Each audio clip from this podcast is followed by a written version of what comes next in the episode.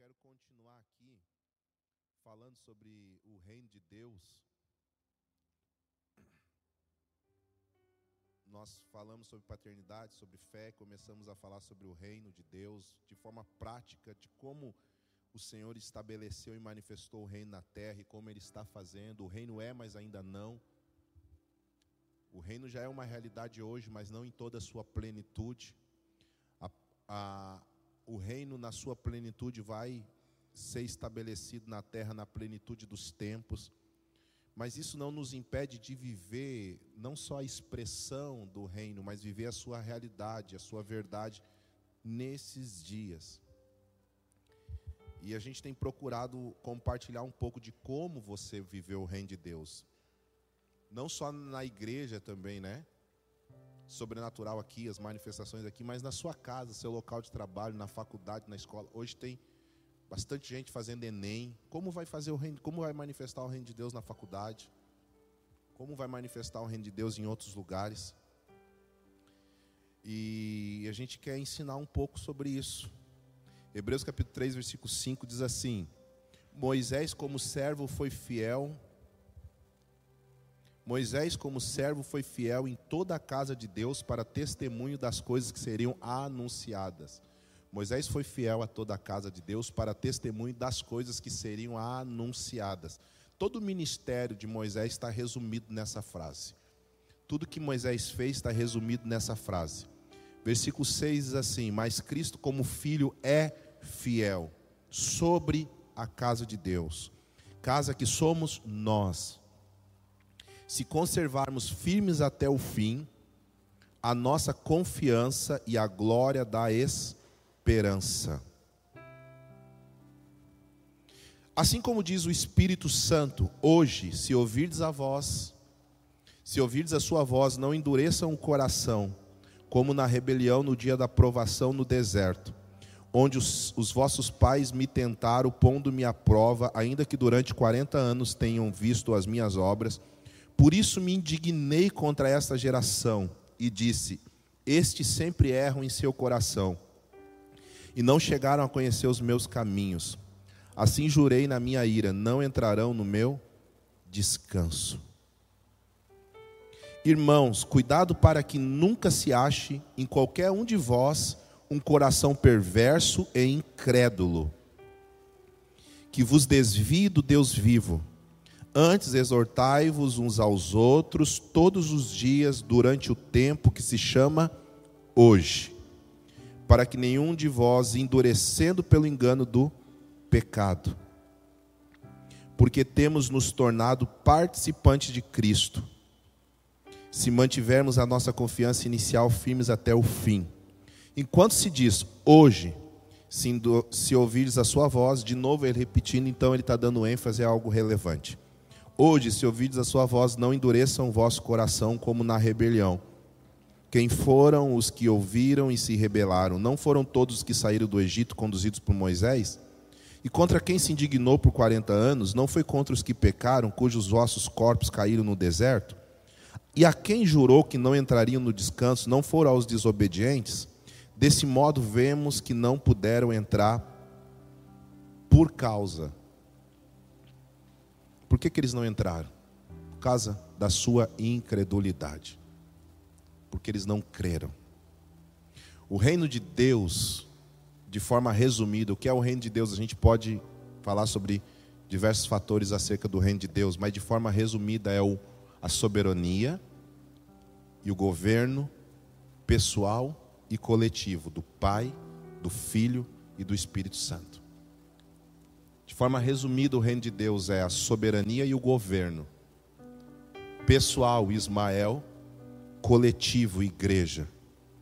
Governo de quem? Do Pai, do Filho e do Espírito Santo. Hoje no almoço, as crianças conversando comigo e elas sempre fazem perguntas assim interessantes. E a, e a, e a Duda perguntou sobre. Não, perguntaram por que, que Deus não tem esposa. Quem é esposa de Deus?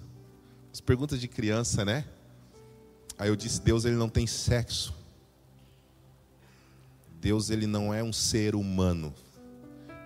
Mas Jesus não era homem, pai, Jesus era, mas por que, que ele não teve esposa? Porque não fazia parte do seu propósito. Simplesmente por causa disso.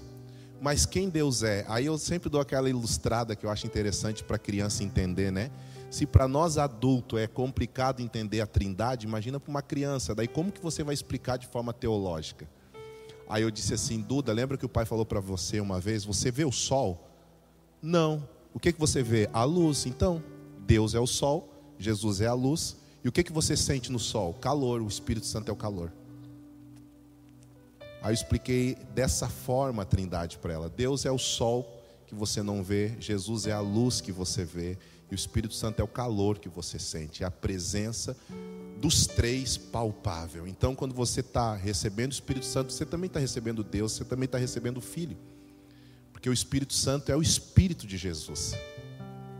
E dessa forma não tem como separar o governo do Pai, o governo do Filho e o governo do Espírito. Não tem como você andar debaixo da soberania do Pai, da soberania do Filho, e não andar debaixo da soberania do Espírito. Não tem como você aceitar o Filho e não aceitar o Pai. Não tem como você andar só com o Pai e rejeitar a cruz. Não existe negociação. Eu estou lendo um livro, eu, eu comentava com alguns irmãos que é a história do cristianismo, um livro excelente, e uma parte que me tocou muito que esse livro diz assim que o cristianismo é a única, de um ponto de vista uh, histórico, né? O cristianismo é a única religião de todas no mundo que o Deus dessa religião se de, ele decidiu ser humilhado. Não existe nenhuma religião no mundo que o Deus que as pessoas servem se humilha. O Deus do cristianismo é o único Deus que decidiu ser humilhado e melhor, que Deus que decidiu servir. Todos os outros deuses de religiões monoteístas ou de religiões que não são monoteístas não são servidos, não servem, eles são servidos. Porque uma máxima de ser Deus é ser alguém que é servido. Um dos adjetivos de você ser Deus, quando você pensa, quando você está dentro de casa e você tem uma casa com muitos irmãos e tem aquele malandro que quer que, que todo mundo sirva a ele. Aí tem aquele ditado, né? Você parece que quer ser Deus aqui. Porque uma das características que se assemelham a um Deus é alguém que sempre é servido. Você é Deus nesse lugar. Mas o nosso Deus é o único Deus que decidiu servir. Então, pensando dessa forma, é desconexo, não combina com a igreja desse Deus não amar servir. Não, não, não tem nada a ver você servir a Deus, você ser um cristão e não ter prazer em servir pessoas. Só que o evangelho, que não é o evangelho do reino, que é o evangelho da religiosidade, ele forma, forma pessoas para serem servidas. E aí estabelece um degrau de, de títulos, né? E quanto mais você sobe nesse degrau, mais pessoas você tem para servir você. E aí o ministério, dentro desse contexto religioso, não é uma vocação, é uma promoção. camarada ele começa e primeiro ele em alguns lugares ele é diácono, depois ele é evangelista, depois em outros em alguns lugares ele se torna presbítero, depois ele se torna pastor, depois ele se torna bispo. Em uns lugares ele não é bispo, é superintendente. Em outros lugares é apóstolo. Aí até vai subindo até chegar a vice-deus. Vai subindo e vai subindo até tirar Deus do trono e sentar. Vai subindo e vai subindo e vai subindo. E aí, quanto mais você sobe, mais você manda. Só que a autoridade no reino não é vista enquanto as pessoas estão servindo você, mas é vista enquanto você suporta os processos para servir pessoas. Então não, não combina com você o fato de você querer ser um cristão e falar assim: eu sou um servo de Jesus. A forma mais prática de você servir Jesus é servindo essa pessoa que está do seu lado essa pessoa que está atrás de você, servir a pessoa que você vai encontrar amanhã, servir pessoas. Você precisa ter um, sabe, aquela uma ação inconsciente de serviço. O que, que é uma ação inconsciente do serviço? Eu estava no supermercado e, uma, e um rapaz na minha frente, de repente ele foi pagar no caixa e caiu um monte de moeda, assim. E eu inconscientemente eu me abaixei antes dele para juntar as moedas dele e colocar na mão dele. E quando eu percebi, eu já estava servindo ele sem que eu percebesse que eu estava fazendo isso, porque já faz parte da natureza de quem segue Jesus.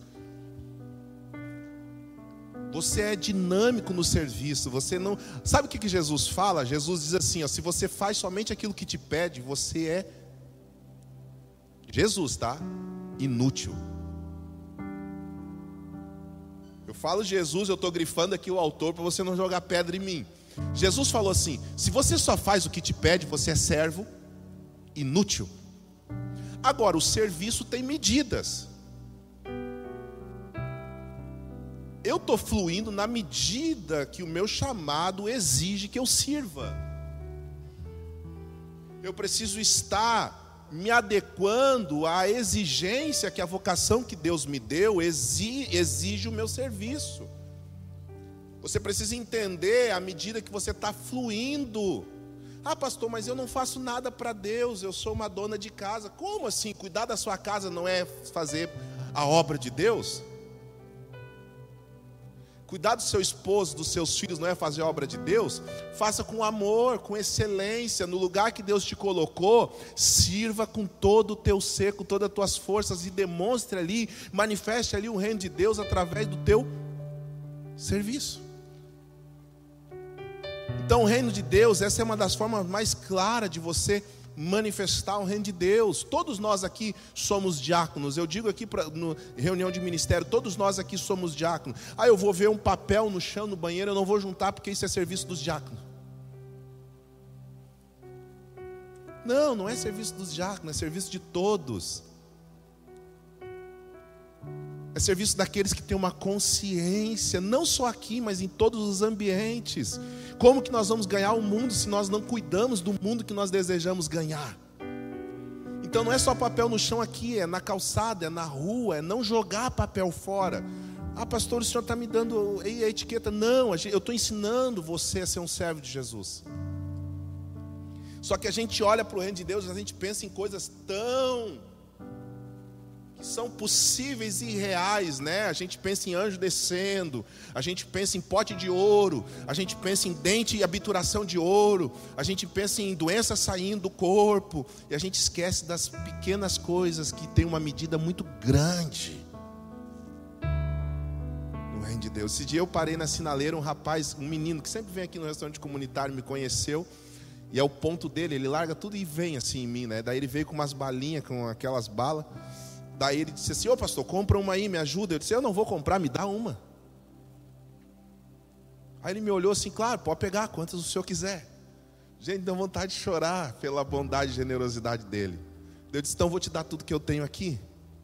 E peguei aquilo que eu tinha, não era muito, dei para ele e ele me deu uma bala. Então, sabe, não é só você. Você tem que exceder aquilo que uma pessoa que não tem Jesus faz. Se uma pessoa que não tem Jesus dá a pior moeda, você tem que dar a melhor, você tem que exceder aquilo que uma pessoa que não tem Jesus faz, porque você tem Jesus. Você tem Jesus. Então, tudo que você fizer, você tem que pensar, cara, alguém que não tem Jesus faria isso que eu estou fazendo. Alguém que é morto por dentro, que não tem, não estou falando evangélico, não estou falando religioso, tá ok? Meu pastor ele fala algo engraçado. Meu pastor disse assim: tem gente que acha que Jesus pregou para Deus e Deus se converteu e virou evangélico.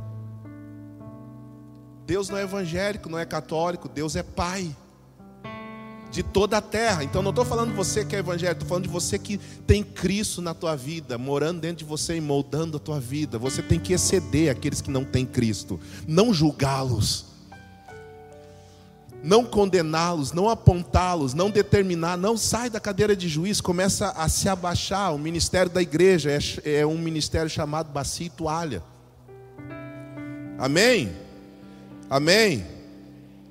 Antes de Deus te, te dar chave de carro, te dar chave de casa, antes de Deus te dar espada, flecha, antes de você sair daqui dando rabo de arraia, voadeira, Deus vai te dar uma bacia e uma toalha. Dá um glória aí. Aleluia. Você quer uma bacinha ou toalha? Sim ou não? Jesus ele sempre estrutura aquilo que ele fala. Sempre tem uma estrutura pronta para. Por isso que o serviço é estruturar aquilo que nós recebemos e ouvimos. A, a melhor forma de você criar uma estrutura do reino é servindo pessoas. Qual é a melhor forma de você definir o amor? Deus é amor, então qual é a melhor forma de você definir o amor? Amando como você ama? Expressando. Sim ou não? Sim ou não? Porque nem ninguém suporta a vida inteira alguém só falar, mas eu te amo, mas você não faz nada para demonstrar que me ama. Mas eu não preciso fazer porque eu te amo, eu te amo. Não, quem ama demonstra, o amor é expressivo. Então você precisa criar uma estrutura que está recheada da demonstração do teu amor por alguém. Aí você começa a aprender aquilo que a gente ensina aqui na sexta-feira no culto de casais, a linguagem de amor. Eu sou especialista em conhecer a linguagem de amor, irmãos, porque a minha esposa tem todas. Todas as linguagens de amor ela tem. É, é tempo de qualidade, é palavra de afirmação, presente, presente, presente. Daí eu fui ter duas filhas que são iguais a ela. A Duda é muito serviço. A Duda ela acorda de manhã. Se você ficar assim 10 minutos sem perceber, ela vai fazer café para você para servir. E você sentar na mesa e compartilhar daquele café que ela faz frio, fraco, mas você tomar assim, sabe? Ela se sente amada. Então, é a forma de expressar o amor. O reino de Deus, ele, ele é expressivo. Você sempre vai encontrar um meio de construir uma estrutura para mostrar para as pessoas que onde você está, o reino de Deus também está. Eu estou tentando ser bem prático e bem objetivo aqui, tá? Bem simples. Então é muito fácil você construir uma estrutura do reino. A primeira coisa que você precisa entender sobre a estrutura do reino, que assim como o reino e o evangelho, assim como o evangelho, o reino também, nós precisamos sair e entrar. Porque eu não vou conseguir fazer as coisas da maneira de Jesus na estrutura de Adão. Então, assim como Abraão, e nós falamos muito de Abraão aqui alguns domingos atrás, eu também preciso primeiro sair para depois entrar. Abraão não ia entrar num contexto de uma nova promessa se ele não saísse da casa dos seus pais. E sair da casa dos seus pais é sair de uma estrutura de DNA, de pensamentos e culturas. Para eu entrar nesse, nesse conceito de ser alguém grande servindo, eu preciso sair de uma estrutura de um velho Adão. E preciso entrar na estrutura do novo Adão. Eu preciso entender a estrutura de pensamento de Cristo. Eu preciso aprender a pensar como Cristo pensava. Como assim, pastor? Eu vou pensar como Cristo pensava. Paulo já dizia isso. Paulo disse assim: Mas nós temos a mente de Cristo. Sabe o que Paulo quer dizer quando nós temos a mente de Cristo? Ele quer dizer assim: Nós estudamos como Cristo pensa e nós aprendemos a pensar como Ele pensa. Sabe como você pensa como Cristo pensa? Prestando atenção no que o Cristo faz. Quando você lê os evangelhos e começa a pensar, a prestar atenção naquilo que Cristo faz, a primeira pergunta que você tem que fazer é por que, que ele está fazendo isso? Aí você vai buscar dentro de um contexto cultural por que, ele fez, aí você vai encontrar o contexto profético por que ele fez, aí você vai encontrar a revelação daquilo que ele está fazendo, então você vai descobrir que por detrás de um comportamento existe uma estrutura de pensamento. Jesus ele pensava de uma forma que era o que motivava ele a fazer. Porque se você não sair dessa estrutura adâmica, você só vai fazer por fazer, não é? Não vai fazer parte da tua natureza. Por isso que nascer de novo não é, não é mudar o comportamento. É fácil você fazer uma lista de 10 pessoas que você vai servir essa semana. Sabe o que vai acontecer? A primeira pessoa você vai servir alegre, a, a segunda você vai servir alegre, a terceira não vai te agradecer. Aí você vai sair murmurando. Filho do cão, perturbado Servi ele aí, ó, nem para agradecer. O pastor até estava errado no que ele pregou. Você está entendendo? Por quê? Porque você não mudou a tua estrutura. Você só mudou o teu comportamento. Não está valendo de nada. Por isso que evangelho do reino é você sair de uma estrutura velha e entrar numa estrutura nova.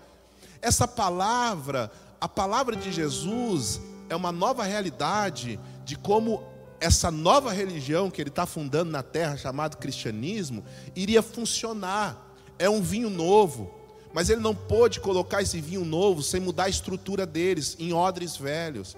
Porque o que nós recebemos de Jesus é tão grande que Adão não suporta e rompe e se perde. O que, que significa romper e se perder? É você tentar conduzir aquele novo que Deus te deu num, numa essência velha. Você vai suportar isso por alguns dias, depois vai se romper e vai ficar em você somente aquilo que é velho ainda. Porque isso não cabe dentro da estrutura do pensamento do velho homem. Jesus ele fez com que os seus discípulos saíssem de uma velha estrutura. Eu estava estudando sobre isso essa semana. Existia muitos partidos na época de Jesus: os fariseus, os saduceus, os herodianos e os essênios. Os essênios, eles estavam no deserto e eles liam, eles estavam guardando as escrituras, eles examinavam as escrituras. Foram os essênios que guardaram aquilo que nós conhecemos como os, os, os escritos, manuais Qumran, que é o nosso Antigo Testamento. Eles que guardaram a tradução dos, dos, dos alexandrinos, no deserto, nas cavernas. Foram os essênios que ensinaram João Batista João Batista foi para o deserto para aprender com os essênios. Os saduceus eram aqueles que estavam esperando um Messias que viria guerrear, que viria com uma espada descendo, descendo as montanhas com um cavalo. E eles, já, eles eram tipo uma, uma seita de pessoas armadas. Pedro era, era saduceu.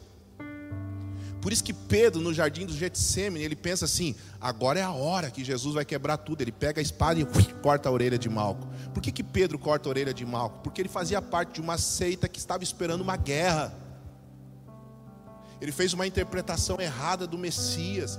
Aí tinha os piores de todos, que eram os fariseus, é aqueles que exigiam uma lei que eles não conseguiam cumprir. Eles tinham uma exigência de uma lei que eles não conseguiam cumprir e apedrejavam pessoas que quebravam a lei. E foram as pessoas que Jesus mais confrontou. Então entenda uma coisa muito importante sobre o reino de Deus e sobre sair de alguns lugares de convicções, de estruturas de pensamentos. Jesus tirou as pessoas do farisaísmo, Paulo tirou as pessoas do judaísmo. Os movimentos de avivamento tiraram a igreja da religiosidade de estrutura feita por homens, estrutura, não estou falando prédio, estou falando de estrutura de pensamentos, de condutas e de comportamento. Se o reino de Deus é a soberania e o governo do Pai, do Filho e do Espírito Santo sobre todas as coisas e sobre todas as pessoas, o que é religião? Religião é tudo que eu faço sem uma inspiração daquilo que Deus mandou eu fazer. Religião é aquilo que eu começo fazendo debaixo de uma ordem de Deus e continuo fazendo porque está funcionando. A pergunta que Deus fez, porque o Espírito fez para mim quando eu estava vindo para cá numa quarta-feira: por que vocês se reúnem em quarta-feira? Porque eu sempre fiz assim, religião. Tá, mas eu não estou mandando você fazer mais assim, mas daí, Senhor, mas daí, aí vem o embate do religioso, as pessoas vão reclamar, tem gente que vem ainda na corrente, se eu parar tudo, Senhor, as pessoas vão embora. Sim, as pessoas vão embora, mas aí o Espírito Santo volta e ele estabelece no meio dessa religião uma estrutura de pensamento do reino, e o Senhor vai trazer pessoas que vão comungar com isso. Eu quero terminar minha vida como Paulo fala na sua carta: eu fui fiel à visão celestial. Eu preciso terminar minha vida desse jeito. Eu fui fiel à visão celestial. Claro que no meio do caminho você está se perdendo, de repente Jesus te chama de opa, peraí. aí porque uma das coisas mais fáceis de você perder é a sua identidade. Assim como na esfera da, da, natural, você vê muitas pessoas que te agradam e você vai se moldando a partir daquilo que você vê e vai perdendo a sua identidade natural, espiritualmente também. Teve uma época que o Senhor mandou eu não ler nenhum livro e não assistir nenhuma pregação no YouTube. Eu fiquei por um ano quase só lendo a Bíblia, porque eu estava perdendo minha identidade. Eu estava assistindo Fulano, Beltrano, Ciclano, eu estava lendo tudo e de repente eu não sabia mais quem Deus tinha me chamado para ser.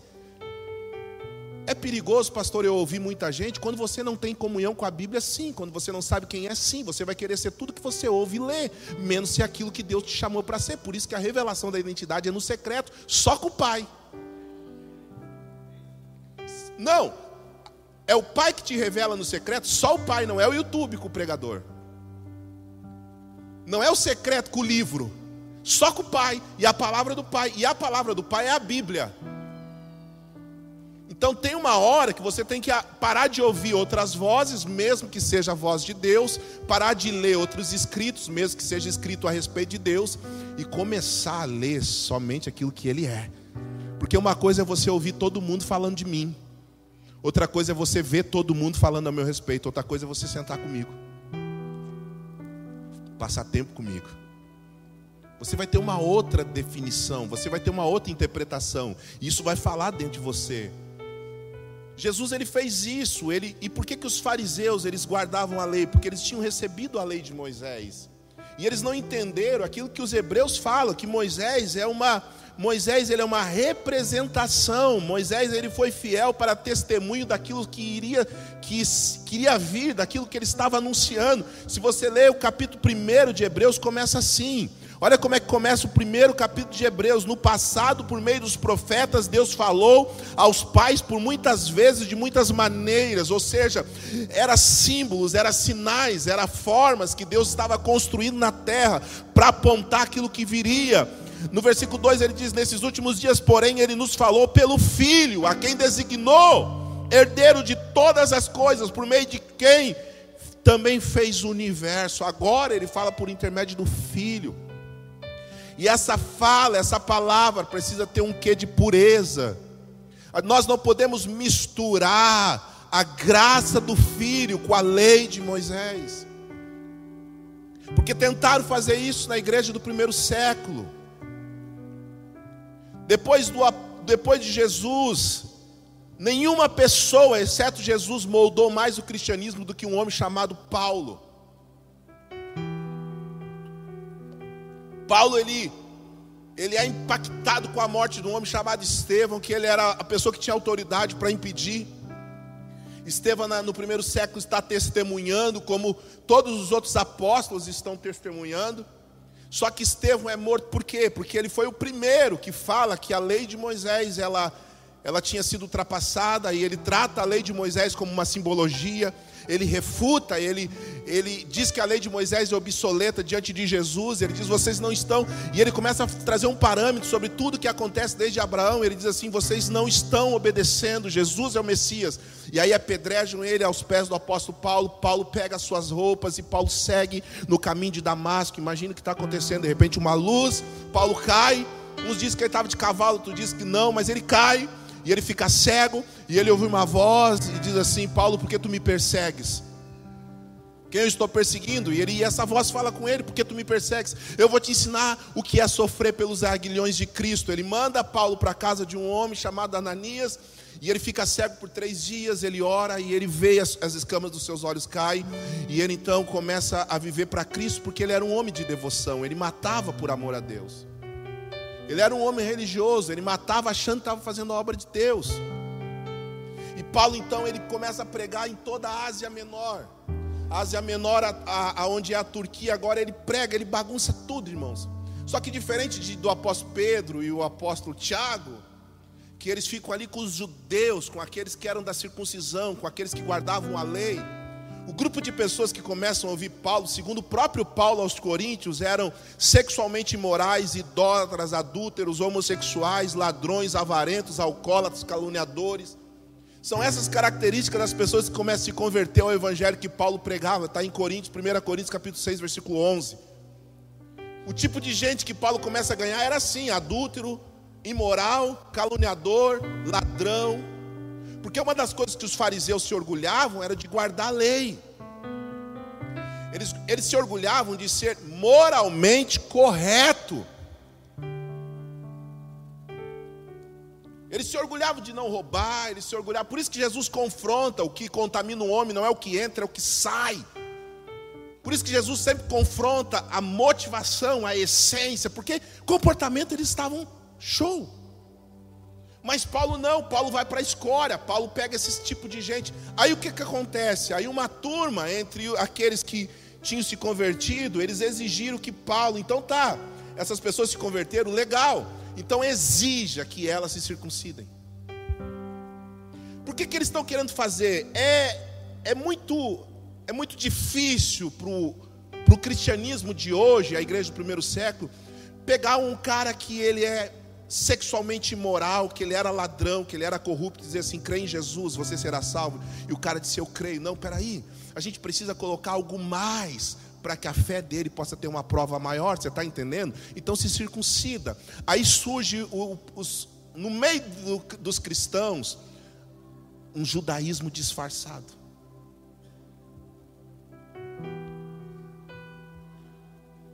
Eles começam a exigir que essas pessoas se concentrem naquilo que ainda era lei. Só que Paulo considerou isso impossível. Vai ler Romanos, o Evangelho da Graça. Paulo considerou isso impossível, porque Paulo ele ele entende que se eu tiver que fazer alguma coisa para para agregar sobre a minha fé, então Cristo não me salvou.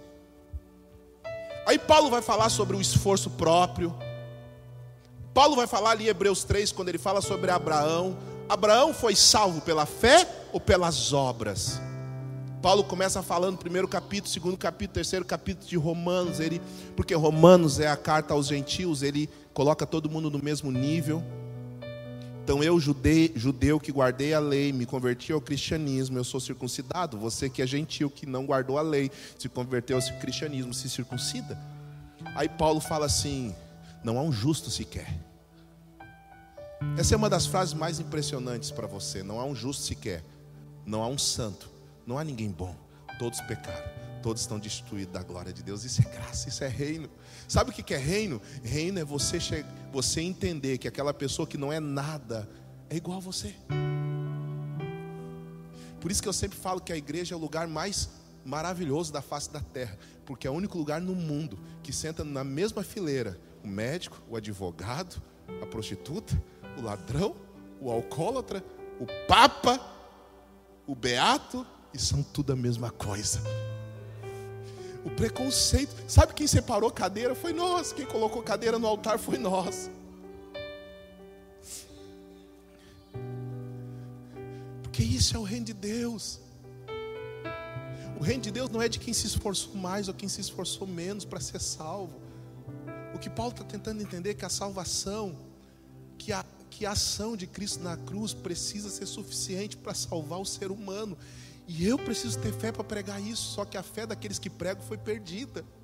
Nós estamos querendo colocar obstáculos para aqueles que são salvos. Não, você tem que fazer isso, agora você tem que fazer aquilo, você tem que E nós anulamos o poder da fé em Cristo simplesmente. A gente fica esperando, mas será que ele sabe? Será que irmãos, quando eu fui para a igreja fizeram a aposta? Os meus amigos da época fizeram aposta para ver quanto tempo eu ia ficar. As pessoas que estudavam comigo, que estavam dentro da igreja. Não eram os amigos de fora, eram os amigos de dentro, que ao invés de me receber, fizeram aposta. Aí a pastora começou a me evangelizar, porque ela é inteligente, ela ganhou a alma para Jesus e a carne para ela ela começou a me evangelizar, porque ela era líder de jovens na época. Aí as pessoas, sabe que as pessoas, as pessoas que estavam no altar diziam para ela assim: Você está andando com esse fulano aí? Minha família tinha um bom histórico na cidade, meu pai está aqui. Tinha um bom histórico na cidade. Você está andando com esse fulano aí, você vai ser mal falada. Cuidado. Deixa eu dizer uma coisa: os crentes querem proteger a moral da igreja. Só que o fundador do cristianismo decidiu ser preso num, num, madeiro. Não existia coisa mais imoral do que morrer na cruz. Maldito aquele que morre no madeiro. Aleluia. Eu não estou falando que você não tem que guardar a moral. Jesus ele é moralmente correto. O que eu estou dizendo é que você tem que exigir isso de você, não dos outros. Eu estou dizendo que o evangelho do reino ele é mais a essência do Evangelho do Reino é você ver a transformação de Cristo através de uma pessoa, não o conhecimento dela das coisas das Escrituras. Sabedoria no reino do céu não é o que você conhece, é aquilo que você conhece, o quanto te transforma. Você está entendendo? O princípio do saber é o temor do Senhor. Sabedoria do reino não é o quanto você conhece da Bíblia, é o quanto aquilo que você recebeu e te transformou. Uma pessoa sábia no reino é uma pessoa que está andando transformada por aquilo que ela está conhecendo e descobrindo. Não é aquilo que ela conhece como faz parte da sua estrutura. E Paulo ele está trazendo isso. Ele está trazendo essa realidade. Deus separou um povo para si. Deus separou um povo para si. Aquilo que Moisés está apontando é uma figura daquilo que Deus fez em Cristo Jesus. Existe uma nova aliança que está vindo, existe algo novo que está vindo. Jesus apontou isso quando ele pisou na terra. Imagina lá comigo, escute isso aqui. Imagina os fariseus, os saduceus, os herodianos.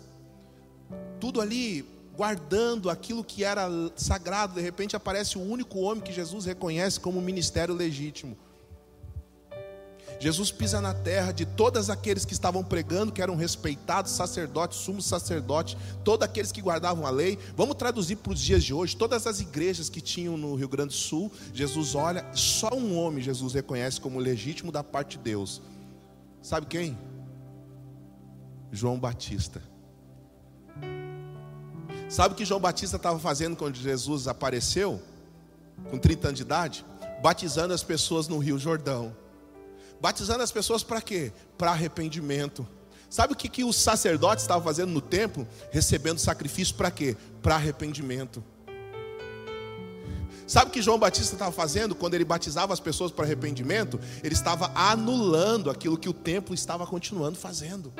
João Batista estava dizendo: Moisés é só uma figura, esse sacrifício é só uma figura. Alguém que vai ser o cordeiro já está aqui. Alguém que é maior do que esse sacrifício já está aqui. E agora, o arrependimento não é por sacrificar, não é por esforço próprio, não é por matar animais. O, o arrependimento vai acontecer aqui, nesse ato profético de sepultamento, de morrer para si mesmo e nascer uma nova criatura. E ele não estava falando para todo mundo, arrependei-vos, raça de víbora, ele estava ele batizando, ele estava batizando. De repente os fariseus nas montanhas olhando João Batista batizar, aí ele batizava um tibunfe, olhava para os fariseus, arrependei vocês também, ó raça de víbora, tibum, raça de víbora, tibum, o que, que ele fala com raça de víbora? Vocês pertencem à mesma linhagem da serpente que enganou Eva no jardim. Vocês têm a aparência de piedade, vocês chegam em nome de Deus, vocês falam em nome de Deus, vocês configuram toda a mensagem em nome de Deus, mas vocês são como aquela serpente que enganou Eva no jardim, arrependei-vos, raça de víbora. Quem vos ensinou a fugir da ira vindoura? Aí Jesus vem chegando e ele identifica que Jesus é toda a lei de Moisés encarnada, Jesus é o Evangelho, Jesus é o reino, e ele reconhece isso e diz assim: Eu não sou digno de desatar a sandália dos teus pés, tu vem a mim, eu que deveria vir a ti. Jesus diz o que? Faça isso para que se cumpra tudo que está escrito. As profecias, elas estão se cumprindo dentro das estações e moldando o cenário do mundo. Entenda uma coisa sobre o ministério profético: não é o mundo que molda as profecias, é a profecia que molda o mundo. Você não, você, se você busca uma palavra profética por causa das coisas que estão acontecendo, você está atrasado à palavra profética. São as coisas que estão acontecendo que é o cumprimento da palavra profética. Então a tua postura está errada. Ô pastor, ora por mim, me entrega uma palavra. Eu estou passando por isso, por isso, por isso, por aquilo. Espera aí, mas então tem uma palavra para que você está passando. Você tem que entender a palavra que você recebeu lá atrás para aquilo que você está passando, para entender a palavra que vai vir para aquilo que você vai passar. Se você anda na palavra, então não é o que está acontecendo que molda a palavra, mas é a palavra que molda o que está acontecendo. Então, quando acontece algo na minha vida, a primeira coisa que eu olho é para a palavra que eu recebi. Escute isso aqui: se a palavra que eu recebi é totalmente contrário àquilo que está acontecendo, o erro não está na palavra, o erro está em mim que me desviei da palavra. Então eu preciso retomar uma postura de estar no centro daquela palavra. Pastor, está tudo dando errado na minha vida. Eu preciso de uma palavra. Não, você já tem uma palavra. Se, se molda a sua vida segundo ela. Não é ela que vai moldar, ser moldada segundo a tua vida. O nosso problema que a gente quer que a palavra se adeque à forma que a gente decidiu viver. Se está dando errado, não é a palavra que tem que mudar, é você. Ok? Amém? Pastor, eu estou fazendo tudo correto, não tem brecha isso. Então, peraí.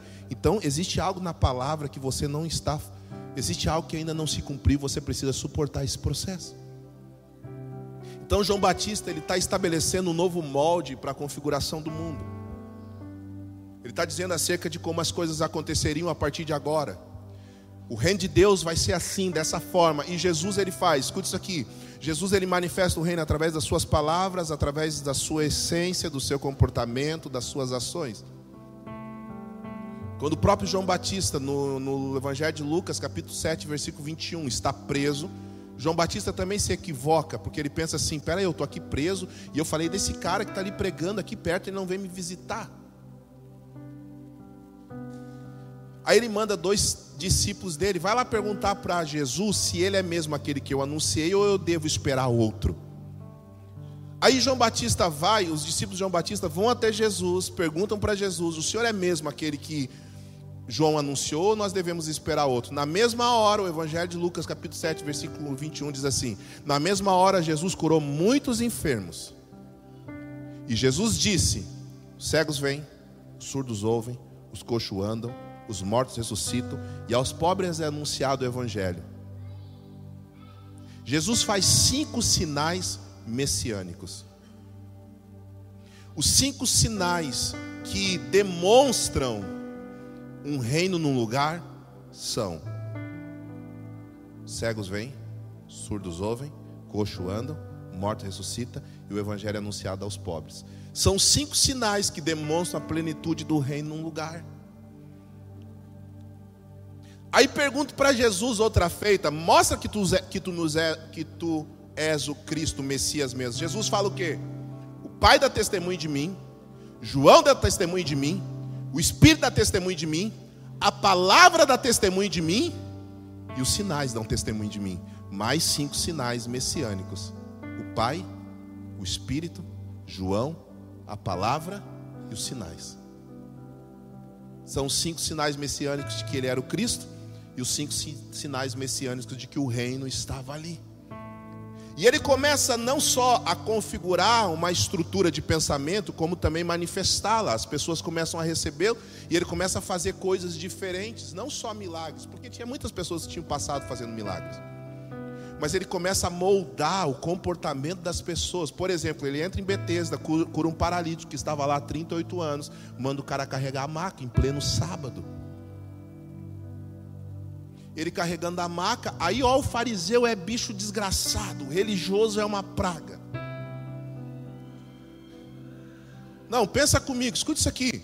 As pessoas começam a ver o cara curado, carregando uma maca, e eles não estão nem aí para saber quem curou ele, eles estão querendo saber por que, que ele está carregando a maca. O negócio é, é assim, tá, você está curado, legal, mas por que você está carregando a maca em pleno sábado, alemão? O cara estava 38 anos em Betesda, isso significa que muita gente sabia quem ele era, mas o negócio é agora, porque você está carregando a maca? Ué, porque. Aí ele diz: sabe o que, que ele diz? Porque quem me curou mandou eu carregar a maca. Quem te curou? Quem te mandou carregar essa maca? Eles não estão impressionados que um camarada de 38 anos está andando, eles estão impressionados porque o camarada está fazendo o que eles disseram que não era para fazer. Porque é mais difícil você aceitar que Deus está mudando as coisas que você faz, do que aceitar que Deus está curando muitas pessoas. É mais fácil você aceitar um cara de 38 anos começar, voltar a andar, do que você aceitar que Deus vai mudar as coisas que você faz, o jeito que você faz as coisas. O Casas falou no retiro de homens, né? Que é quase impossível um homem de 50 anos mudar porque ele já criou uma estrutura tão ranzinza dentro dele de pensamento que é muito difícil ele ser moldado novamente. Então, o processo de sair de uma estrutura de religiosidade interna. Um dia Deus falou comigo, olha essa aqui, um dia Deus falou comigo. Eu estava lá em casa orando do jeito que eu sou, do jeito que eu me visto. Aí o Senhor falou comigo: Tu é religioso. Eu disse: Eu sou religioso, Senhor. Eu não sou religioso, eu sou tatuado. Eu tenho as calças rasgadas, camisa colorida. Ele falou: Tu é religioso. E tu é o pior tipo de religioso, porque tu é o religioso ao contrário. Se tu vê um pregador de terno pregar, tu já julga que ele é religioso. Porque o religioso é você. E eu disse que praga de religião que, que é um ranço que é difícil sair da gente. Sabe o que é religiosidade? É você conformar as pessoas só ao teu tipo. Você achar que a pessoa só pode ser usada por Deus se ela é semelhante a você. Você não considerar que a irmã do coque vai te dar uma rajada de língua estranha do jeito dela, falando reteté, e Deus vai usar ela para falar aquilo que você precisava ouvir. Você achar que só a igreja da parede preta agora é de Deus. Sabe qual é a, a coisa mais linda do reino de Deus? Deixa eu falar aqui para você, em nome de Jesus, você vai glorificar Deus, você está muito quieto. Coisa mais linda do reino de Deus é que nós não somos os únicos que Deus está usando nessa terra e nessa cidade.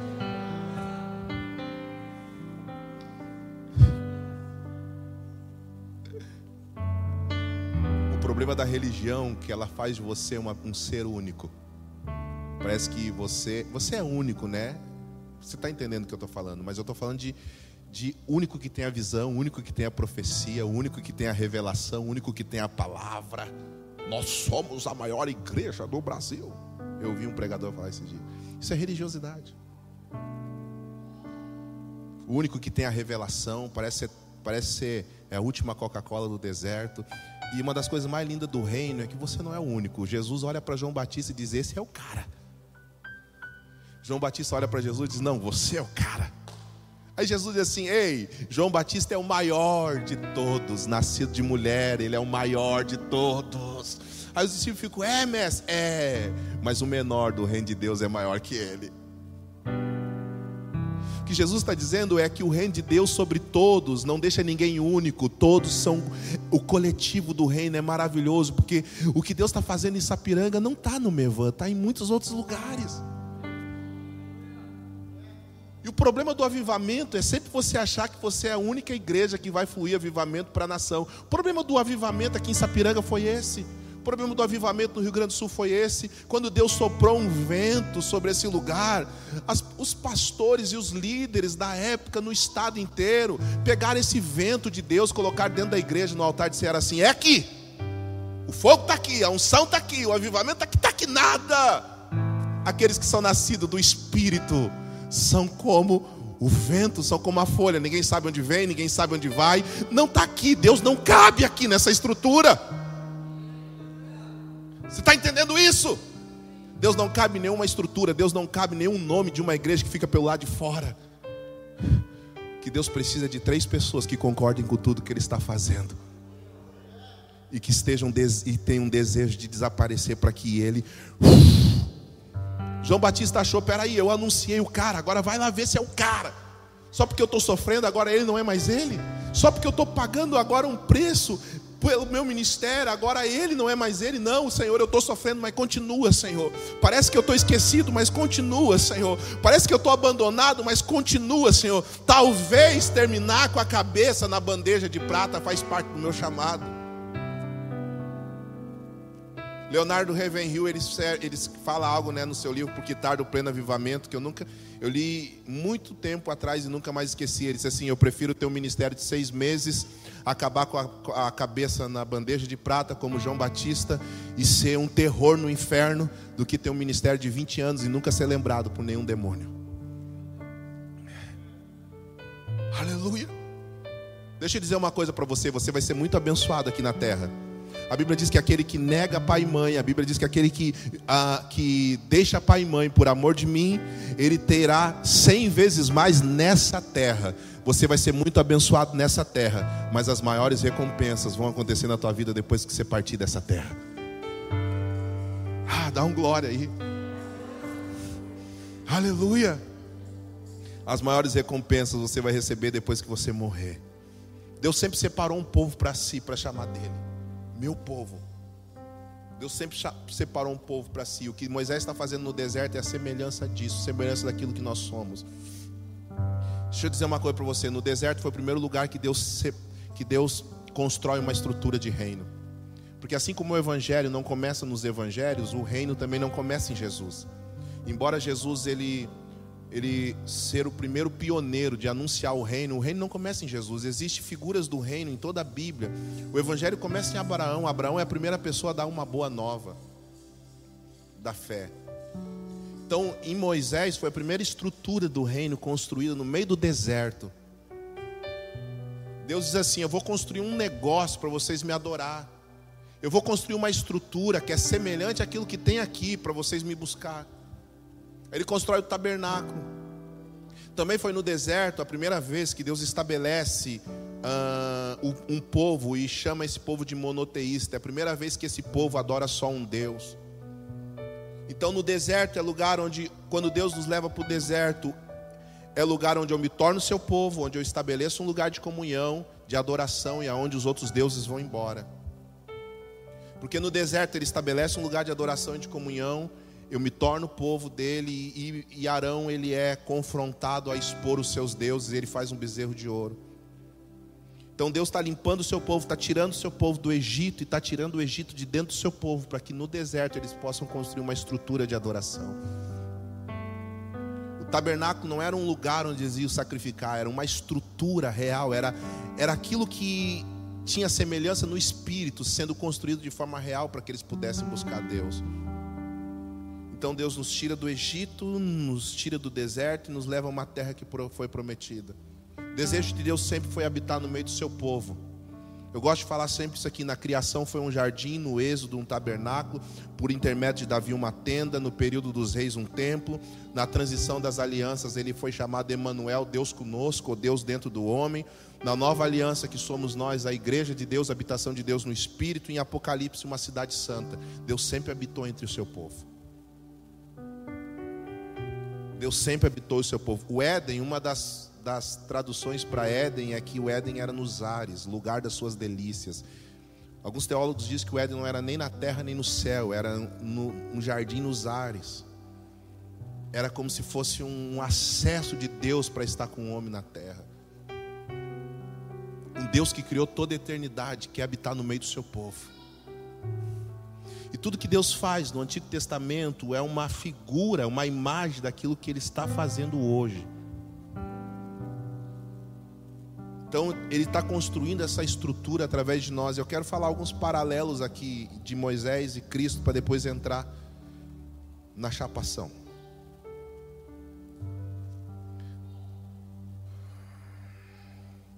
Tal como Moisés, Jesus também passou um tempo no Egito. Ele foi batizado como os hebreus foram batizados na travessia do Mar Vermelho. É considerado um batismo. Depois do batismo, o destino dos hebreus foi 40 anos no deserto. Jesus fica 40 dias no deserto, simbolicamente, representando um período que eles deveriam realmente ter passado no deserto. Assim como Moisés, Jesus fala sobre as bem-aventuranças, que é a legislação do reino, Moisés dá a lei. Qual é a lei do reino? O reino é um reino, tem uma lei. A lei do reino são as bem-aventuranças, a legislação do reino. Bem-aventurado, bem-aventurada, você tem que se adequar a ela. Jesus também pregou cinco grandes sermões que representam o Pentateuco. Jesus ele faz atos de livramentos, de sinais, prodígios, de maravilhas, como a ação de Deus no deserto. Jesus, uh, Moisés fez um tabernáculo e a Bíblia diz que Jesus tabernaculou entre os homens. O velho é a sombra do novo, o fim da lei é Cristo, a lei de Deus, a lei é de Deus, porém ela não pode me salvar. Paulo chama ela de ministério da condenação, ministério da morte. Por isso que eu não posso misturar a lei com a graça. Enquanto a graça é o favor de Deus para aqueles que não merecem, a lei eu te, é, a lei eu te introduzir ao teu esforço próprio para ter o que você merece. Quando eu falo de pagar um preço, que você não tem que pagar um preço que Jesus pagou, eu falo sobre isso. Tem gente que chama oração de pagar preço, tem gente que chama jejum de pagar preço, tem gente que chama que pregar é pagar preço. Quando eu falo sobre pagar preço, eu estou falando sobre isso. Eu estou falando sobre você ter um esforço próprio e pessoal para receber aquilo que de Cristo você recebeu de graça. Você acha que um pai vai querer que um filho esteja com ele sentado para conversar pagando um preço? Aí as pessoas vêm e comentam: não, então orar não é pagar preço, jejuar não é pagar preço. Claro que não, orar é estar com Ele. Como é que eu vou, como é que eu vou chamar de pagar preço um prazer que eu tenho que estar com meu Pai? Você está entendendo a diferença da religião e do reino? Ô pastor, estou com um propósito aí, tá? Eu vou levantar às três horas da manhã para pagar o preço. Você vai fazer o quê? Vai orar? Tá, tá com teu pai às três horas da manhã pagar preço?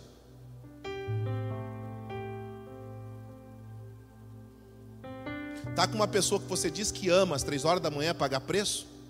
É se esforçar? Mas vamos falar de oração no nível de intimidade, então. A tua esposa chama você para intimidade, você diz assim: Ah, eu vou ter que pagar um preço agora. Hein? É porque a religião ela fica irritada com isso.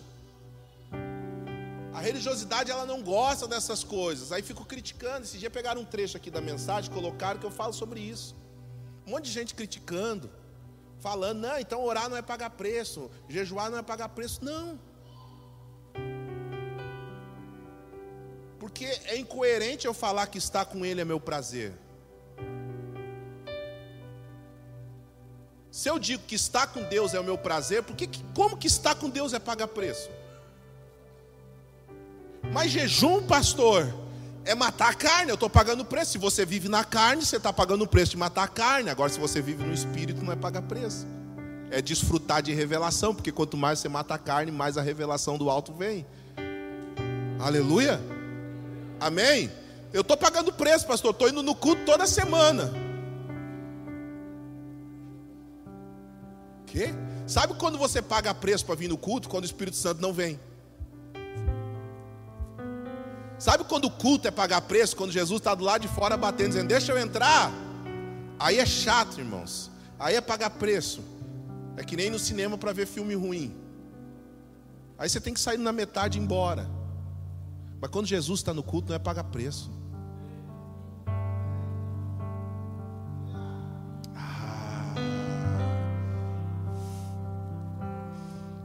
Deixa eu liberar em nome de Jesus o reino de Deus, ele tira todo o preço que você está pagando e coloca sobre Jesus. Existe processo no meio do caminho. Se você quiser chamar de pagar preço, tudo bem, não tem problema. Existe processo no meio do caminho, processo de renúncia, processo de sofrer para amadurecer. Existe processos no meio do caminho. Mas eu nunca vou dizer que estar com Ele é pagar um preço. A lei é, o, é a lei, é a simbologia de criar uma estrutura para as pessoas se esforçar. Mas tu não tem que se esforçar, pastor. Eu tenho que se esforçar por aquilo que ele já fez, não por aquilo que ele vai fazer. Ou não por aquilo que eu tenho que fazer para ele fazer, porque senão o mérito é meu. Sabe o que, que Paulo fala aos Romanos? Se Abraão foi salvo pelo seu esforço próprio, então Deus não o salvou. Deus pagou para ele um salário. Deus era devedor dele. Se o que Abraão fez não foi pela fé, foi pelo seu trabalho, então Deus tinha com ele uma dívida. Agora, se foi pela fé, pela graça sois salvos. Se foi pela fé, então Deus não é devedor. Agora, deixa eu dizer uma coisa: se você receber de Deus pelo que você fez, Deus não te deu, Ele te pagou. Então Deus te deve, você trabalha para Deus, Deus te deve. Então você não é filho, você é empregado. Você não é filho, você é um escravo. Você está entendendo isso? Então agora eu, eu não. E daí quando eu faço e Deus me dá, eu me sinto merecedor e eu fico orgulhoso. Mas agora quando eu faço para estar com Ele e Ele faz, eu não me sinto orgulhoso eu me sinto um filho. E essa estrutura da lei, ela não pode te salvar, ela traz condenação. Paulo chama de ministério da morte. A lei sempre vai revelar o que você pode, não pode cumprir. Escute isso aqui. Presta atenção para você ver se você tem pensamento religioso. A religião sempre vai mostrar para você aquilo que você não consegue fazer, que você não pode cumprir. Ela sempre vai te dizer assim: você não foi perdoado, você ainda não é aceito, você ainda não é amado, você não pode orar, você não pode fazer, você não pode, você não pode, você não pode, você não pode, você não pode. A religião dentro de uma pessoa está sempre fazendo a pessoa se esquivar. Deus fala algo e é para você e você se esquiva. Não, não pode ser para mim isso aqui. Ah, Senhor, o Senhor sabe né, o que eu fiz, o Senhor sabe quem eu fui. Aí Deus vem de novo, a palavra vem, você sempre se esquiva. Nunca é para você, porque isso é um coração cheio de lei, é um coração cheio de religião. A lei sempre revela o que você não pode cumprir, aquilo que você não pode receber. A graça, ela sempre, a graça no reino, ela sempre te revela aquilo que é seu, que você não mereceu para ter. Sabe o que, que eu estava lendo um teólogo esse dia, ele escreveu assim, ó: se a graça não escandalizar, não é graça.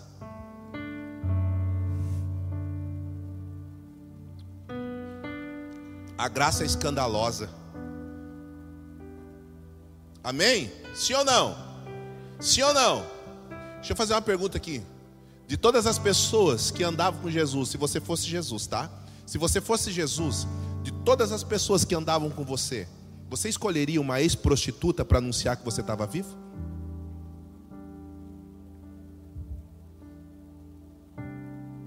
Mulher naquela época, se você fosse Jesus, você pudesse escolher aparecer para todo mundo, quem foi a primeira que anunciou que ele estava vivo? Uma mulher.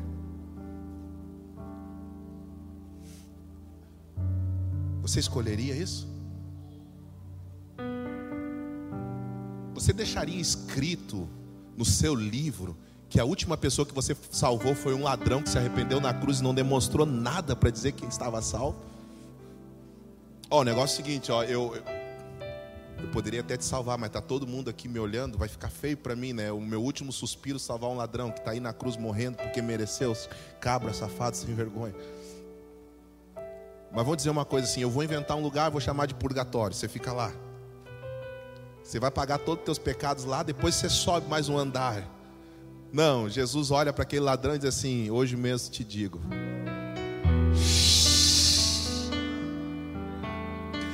Estarás comigo no paraíso. A última pessoa que Jesus salvou em vida foi um ladrão. Se a graça não escandalizar, ela não é graça. A lei, ela te dá troféu, a graça te dá vida. Aleluia. Aleluia. Amém. Você está entendendo isso?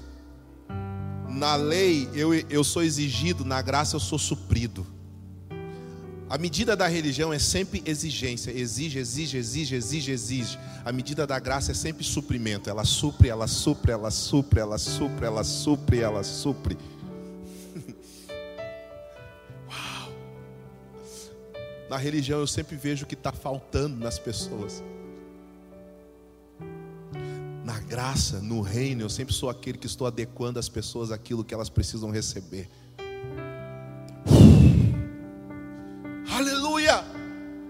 pregação da lei é sempre a salvação por aquilo que você teme. A pregação do reino da graça é sempre salvação pelo amor que ele teve por você. Na religião você digo, alemão, você vai para o inferno, cara. Se você não aceitar Jesus, você vai para o inferno, cara. Você precisa aceitar Jesus. Aí o alemão com medo, tem que aceitar Jesus. Eu tenho que aceitar Jesus. Mas no reino, na graça, esse cara, ele te amou tanto. Ele te amou tanto. Aí a religiosidade dentro dele vai dizer assim: Ele me amou tanto, mas olha o que eu fiz. Não, mas não importa, Ele te amou do jeito que você é. Ele te amou tanto, cara, que Ele quer te salvar por amor, não porque por causa de inferno. Você nem vai lembrar de inferno. Rábia, ele fala isso 500 anos antes de Cristo. Se eu te adorar por medo do inferno, me lance no inferno. Se eu te adorar por causa do céu, me exclua do céu. Se eu te adorar pelo que tu és, não esconda de mim a tua face.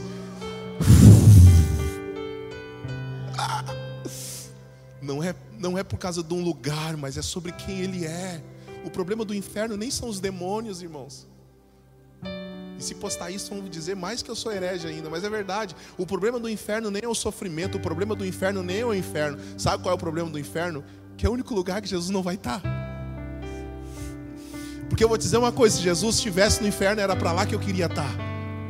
Porque a questão não é um lugar, ele não disse que vai preparar um lugar, ele disse: Eu vou para o Pai preparar lugar e vos trarei para mim mesmo. O lugar se chama Ele, Ele é o lugar, uma pessoa é um lugar. Não é o céu que eu quero ir, eu quero ir onde Ele está.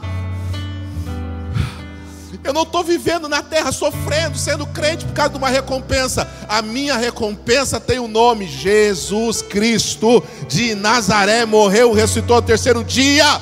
Enviou sobre mim o Espírito Santo. Ele é a minha recompensa. A minha recompensa é uma pessoa. O Evangelho da religião está sempre conduzindo você a uma vida de resultados. Por isso que hoje é muito pontual essa pregação coach de resultado. O evangelho do reino sempre te conduz a um lugar de herança, cuidados e responsabilidades. Quando você tem filhos e os filhos vão crescendo, a herança se dá na responsabilidade no cuidado. Você diz: é teu também, o carro é teu, cuida. A casa é tua, cuida. Cuida, não estraga, cuida tudo é teu, porque é delas mesmo, é delas mesmo. Então, a Gabi fez uma traquinagem essa semana, pintou toda uma parede, papel de parede da mãe dela, coisa mais linda. Ela pegou lá um esmalte, não sei o que ela fez, pintou tudo, largou tudo assim. E a pastora me mandando foto, olha o que a Gabi fez. Eu tinha vontade de rir. Eu disse, meu Deus, não acredito. Porque eu lembrei das coisas que eu fiz, eu acho que eu quebrei todos os vidros das janelas da casa dos meus pais. E aí, mas eu já peguei a varinha e já bati nela. Eu falei, tá bom, amor. Subi lá, ela estava toda com medinho assim. Eu olhei para ela e disse assim: Ela, o que, tu vai fazer, pai? Eu disse assim: O pai não vai bater em ti. Ai, que bom, mas eu vou tirar teus bicos hoje. Pode me dar todos? Pode ir lá, não quero mais for para bico.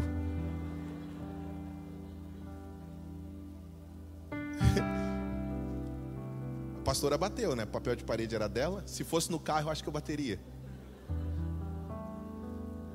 Ela ficou de castigo no quarto, mas ela não tem idade para compreender. A Duda tem. Onde tu estava, Duda, quando a Gabi fez isso? Por que, que tu não ajudou a cuidar? Por que, que tu. Você está entendendo? A exortação é outra. A Duda já tem uma idade. Se o filho for menino, de nada difere do escravo, mesmo sendo senhor de tudo. Ele está falando para quem é do reino. Eu vi uma postagem semana, achei muito interessante. Não chame o filho pródigo de ovelha, não chame a ovelha de filho pródigo. Está falando de idade espiritual, ovelha, você tem que ir atrás porque não tem senso de destino. Filho, você não tem que ir atrás, você tem que esperar voltar porque ele sabe o caminho de volta de casa. Então, se o pastor não vai atrás de você, é porque ele no mínimo te considera filho. Se o pastor vai, é porque no mínimo ele te considera ovelha. Ovelha não fala aleluia, fala aleluia.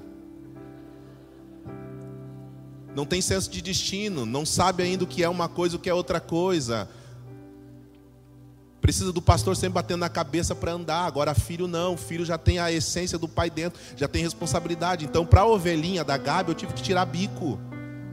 Mas para a filha chamada Maria Eduarda, eu tive que conscientizar da responsabilidade que aquilo era herança dela. Não é recompensa, não é resultado, é herança. A casa é tua. O pai vai ter que gastar e o dinheiro que o pai vai gastar é teu. O pai vai ter que mudar isso, vai ter que pintar e esse dinheiro é teu, é para vocês. A escola é tua, o pai paga a escola para isso. A conversa é outra. O problema é que a religião não te ensina a ser filho, sempre te ensina a trabalhar pelos resultados. Eu vou fazer um jejum de 21, 21 dias para ver o que vai acontecer. Se não acontece nada, você culpa Deus. Eu vou fazer uma corrente de sete dias para ver o que vai acontecer. Se não acontece nada, você culpa Deus. É assim que o povo vivia no deserto por 40 anos, fazendo as coisas para Deus, esperando Deus fazer coisas para eles mas a configuração do reino é outra. Nós estamos trazendo um reino para a terra. Isso não significa o que Deus vai fazer, o que Deus vai deixar de fazer. Isso fala daquilo que já foi feito na cruz do Calvário, está dentro de mim, e agora eu preciso revelar ao mundo uma nova realidade e preciso estabelecer uma estrutura para isso. Você está entendendo a diferença? O religioso vem para cá esperando o que Deus vai fazer. Os filhos do reino vêm para cá sabendo que Deus fez com responsabilidade daquilo que preciso fazer agora. Você entendeu? Como um religioso, eu, Senhor, o que, o que o Senhor vai fazer hoje no culto? Muitas coisas que eu vou fazer, mas muitas do que eu já fiz, você não está fazendo nada. E a pergunta não é o que Deus vai fazer, a pergunta é o que você tem feito com aquilo que Ele já fez. Por isso que a gente ouve muito aqui no Mevan, em qualquer Mevan que você vai, tem uma frase, né? Você precisa dar resposta para aquilo que ele te deu. Porque você está parado naquilo que ele mandou você fazer e ele não vai fazer nada até que você faça o que ele mandou você fazer para você subir para outro nível. Lembra do Mario Bros? Tinha que salvar a princesa no castelo. Eu sou da época do Mario Bros. Você ficava morrendo naquele nível. Você não vai passar outro nível até você fazer tudo que precisa ser feito nesse nível que você está. Vai ficar batendo cabeça. Nós ouvimos essa frase agora no retiro de pastores, não lembro quem pregou, mas foi espetacular. Enquanto o professor está ensinando, ele está falando, mas quando você está em prova, o professor fica em silêncio. Quando Deus te coloca na prova, ele não fala, ele fica. Você precisa ouvi-lo enquanto ele está te ensinando, mas quando você está em prova, ele fica em silêncio. Eu disse para Maria Eduarda, não, o pai não vai mais bater em você, porque você não tem mais idade. Mas agora, agora, irmã, você pode ter certeza que está sendo pior. Porque a consciência de responsabilidade que eu estou colocando dentro dela está pesando mais do que uma varinha. Eu gosto de comparar porque Deus fala muito comigo na minha paternidade. Então, quando ela faz algo errado, eu sento com ela e falo: Duda, a consequência vai ser tua. É isso, isso, aquilo, aquele outro. Deus não faz você pagar pelo que você fez. É o próprio pecado que gera a morte.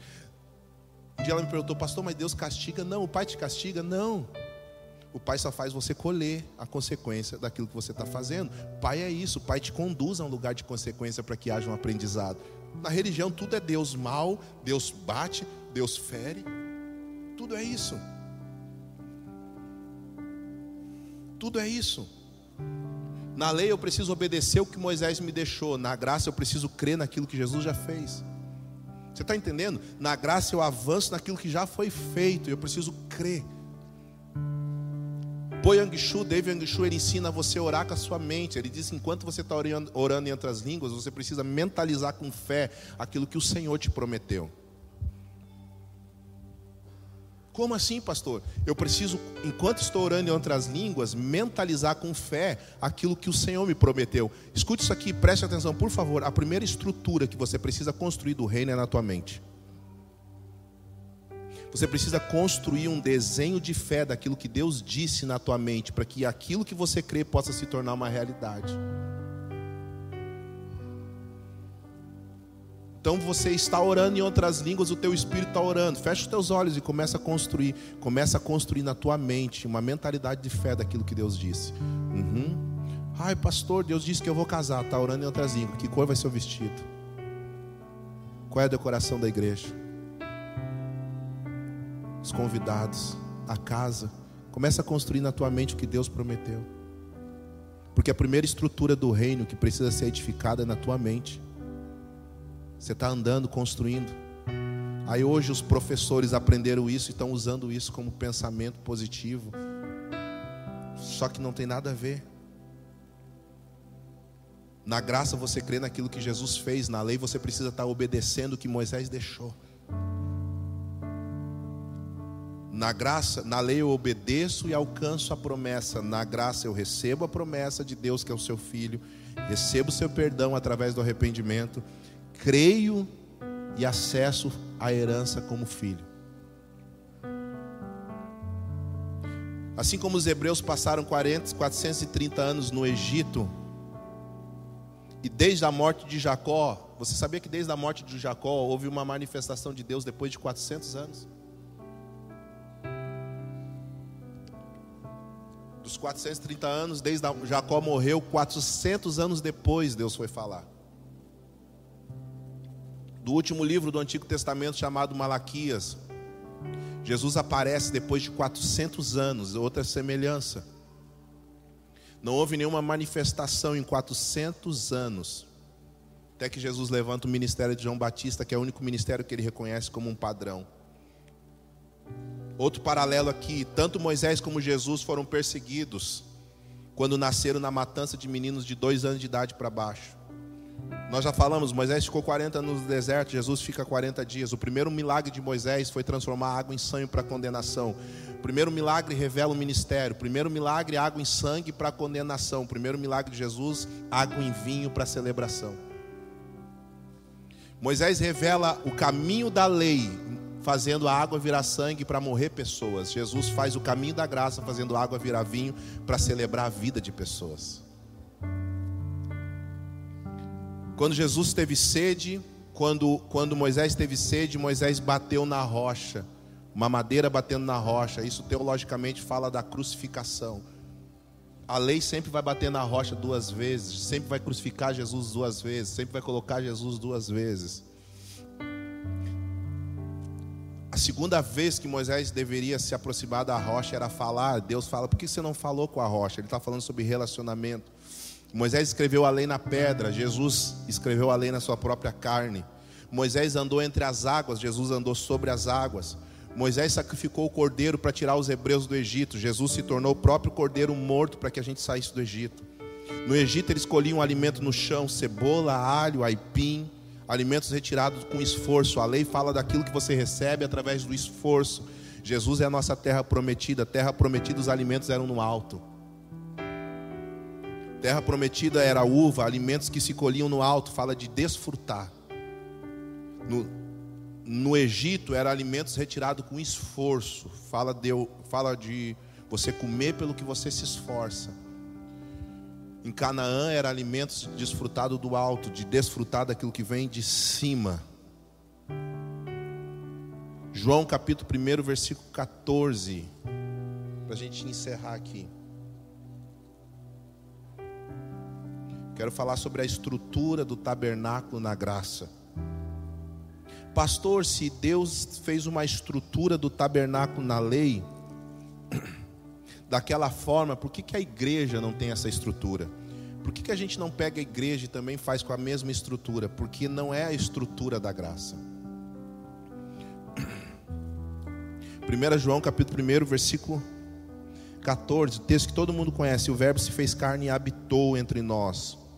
Essa palavra habitou, todo mundo sabe, é tabernaculou. Só que a palavra tabernaculou não significa casa, não significa habitação. Então essa palavra traduzida, ela não, ela não, ela não responde à forma que ela foi escrita. A palavra tabernaculou é esquenosen, esquenosen com S. Ela significa tenda, tabernáculo. Portanto, ela não pode ser casa. E por que ela não pode ser casa? Porque quando a Bíblia diz que Jesus habitou no sentido de casa, Jesus está falando, a Bíblia está dizendo que Jesus entrou na casa que é você, do jeito que você é. Quando a Bíblia fala tabernaculou, fala de uma construção com prioridades naquilo que ele viu. Quando a Bíblia diz que Jesus tabernaculou entre os homens, está falando de, um, de uma progressão. Entenda uma coisa sobre a estrutura do reino, ela é progressiva. Ok? A estrutura do reino é progressiva, fala daquilo que ele está construindo com o molde que ele recebeu, com aquilo que ele definiu. Ele tem o desenho, ele tem o projeto. Eu falo que o Pai, o Filho e o Espírito Santo é assim: o Pai é o arquiteto, o Filho comprou a obra, e o Espírito é o construtor com base naquilo que ele está vendo o arquiteto desenhar. Qual é a diferença de você ser casa e qual é a diferença de você ser tabernáculo? Qual é a diferença de você ser casa e você ser tabernáculo? Simples assim, alemão, por favor, sobe aqui com três cadeiras. Sobe aqui com três cadeiras, por favor, rapidinho. Você é um cara muito organizado. Com quatro, pode pegar quatro. Vamos supor que você é essa casa. Tá? Você essas são essas cadeiras. Vem aqui, alemão. O alemão são essas, são essas cadeiras aqui. Jesus vai morar na sua, dentro de você, ok? Você precisa organizar esse ambiente para Jesus morar, ok? Então, se eu fosse dentro da sua casa e a sua casa estivesse assim toda bagunçada, junta aqui, por favor. Toda bagunçada e eu fosse você iria organizar, ok? Então organiza a casa para Jesus.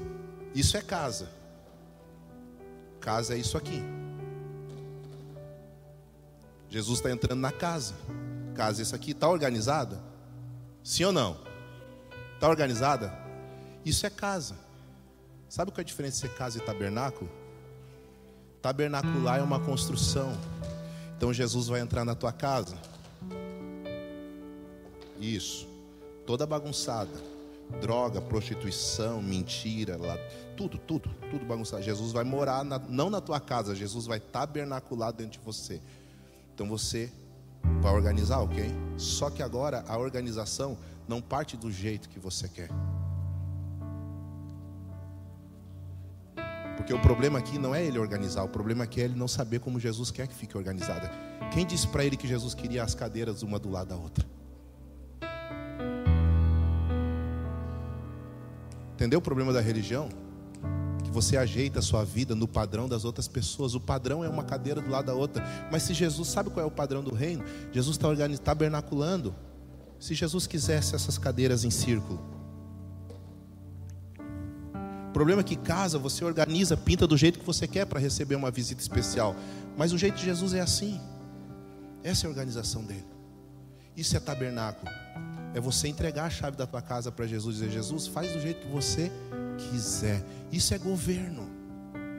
O problema é que a mesma vida que a gente entrega para Jesus no altar, no culto de domingo, no apelo de salvação, é a mesma vida que a gente sai querendo construir os nossos projetos, os nossos sonhos. Por isso que a, a maior incoerência do crente que entregou a vida para Jesus é fazer projeto de vida no, no final do ano. Coisa mais fora, a coisa mais sem nexo para o crente que entregou a vida para Jesus é ter um projeto da sua vida que ele entregou para Jesus no final do ano. Você está entendendo que, que sem nexo aqui? Você entregou a vida para Jesus, entreguei. Aí no final do ano, faz o projeto da tua vida. Mas que vida eu tenho se eu entreguei ela para Jesus? Eu posso chegar aqui no altar e dizer, ô oh, Jesus, que projeto você tem para a minha vida?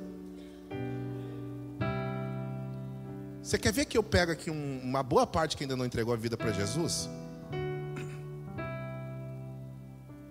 Quando a gente faz uma autoanálise, se a nossa vida está ouvindo aquilo que Jesus quer dela, está obedecendo. Você tem feito da sua vida exatamente o que Jesus pediu para você fazer? Não, eu gosto das cadeiras assim, tá? Mas ela é, eu, eu tô tabernáculo, não é casa, é tabernáculo, tá? Moisés, você vai fazer o tabernáculo assim. Vão ter três níveis: o pátio, o lugar santo e o lugar santíssimo. Não, não, não, Jesus, eu quero a casa assim, uma do lado da outra. Eu tenho um projeto de vida que eu quero uma cadeira do lado da outra. Não, mas não é casa, é tabernáculo. Pode pegar a tua cadeira e sentar lá, as outras pode deixar aqui. Você está entendendo? Essa é a diferença de Jesus habitar e Jesus tabernacular. Quando Jesus tabernaculou, não tem mais vida, meu irmão. Você está pronto para isso? Você está pronto para essa conversa? Não tem mais vida, não é mais sua. Se fosse minha vida, eu não estaria mais aqui. Se fosse minha vida, eu teria tomado outras decisões. Se fosse minha, mas não é minha, eu não tenho. Ai. Agora eu vou ver se a vida sua é de Jesus ou é sua mesmo. Primeira coisa, se a tua vida é de Jesus, você não tem mais direito algum.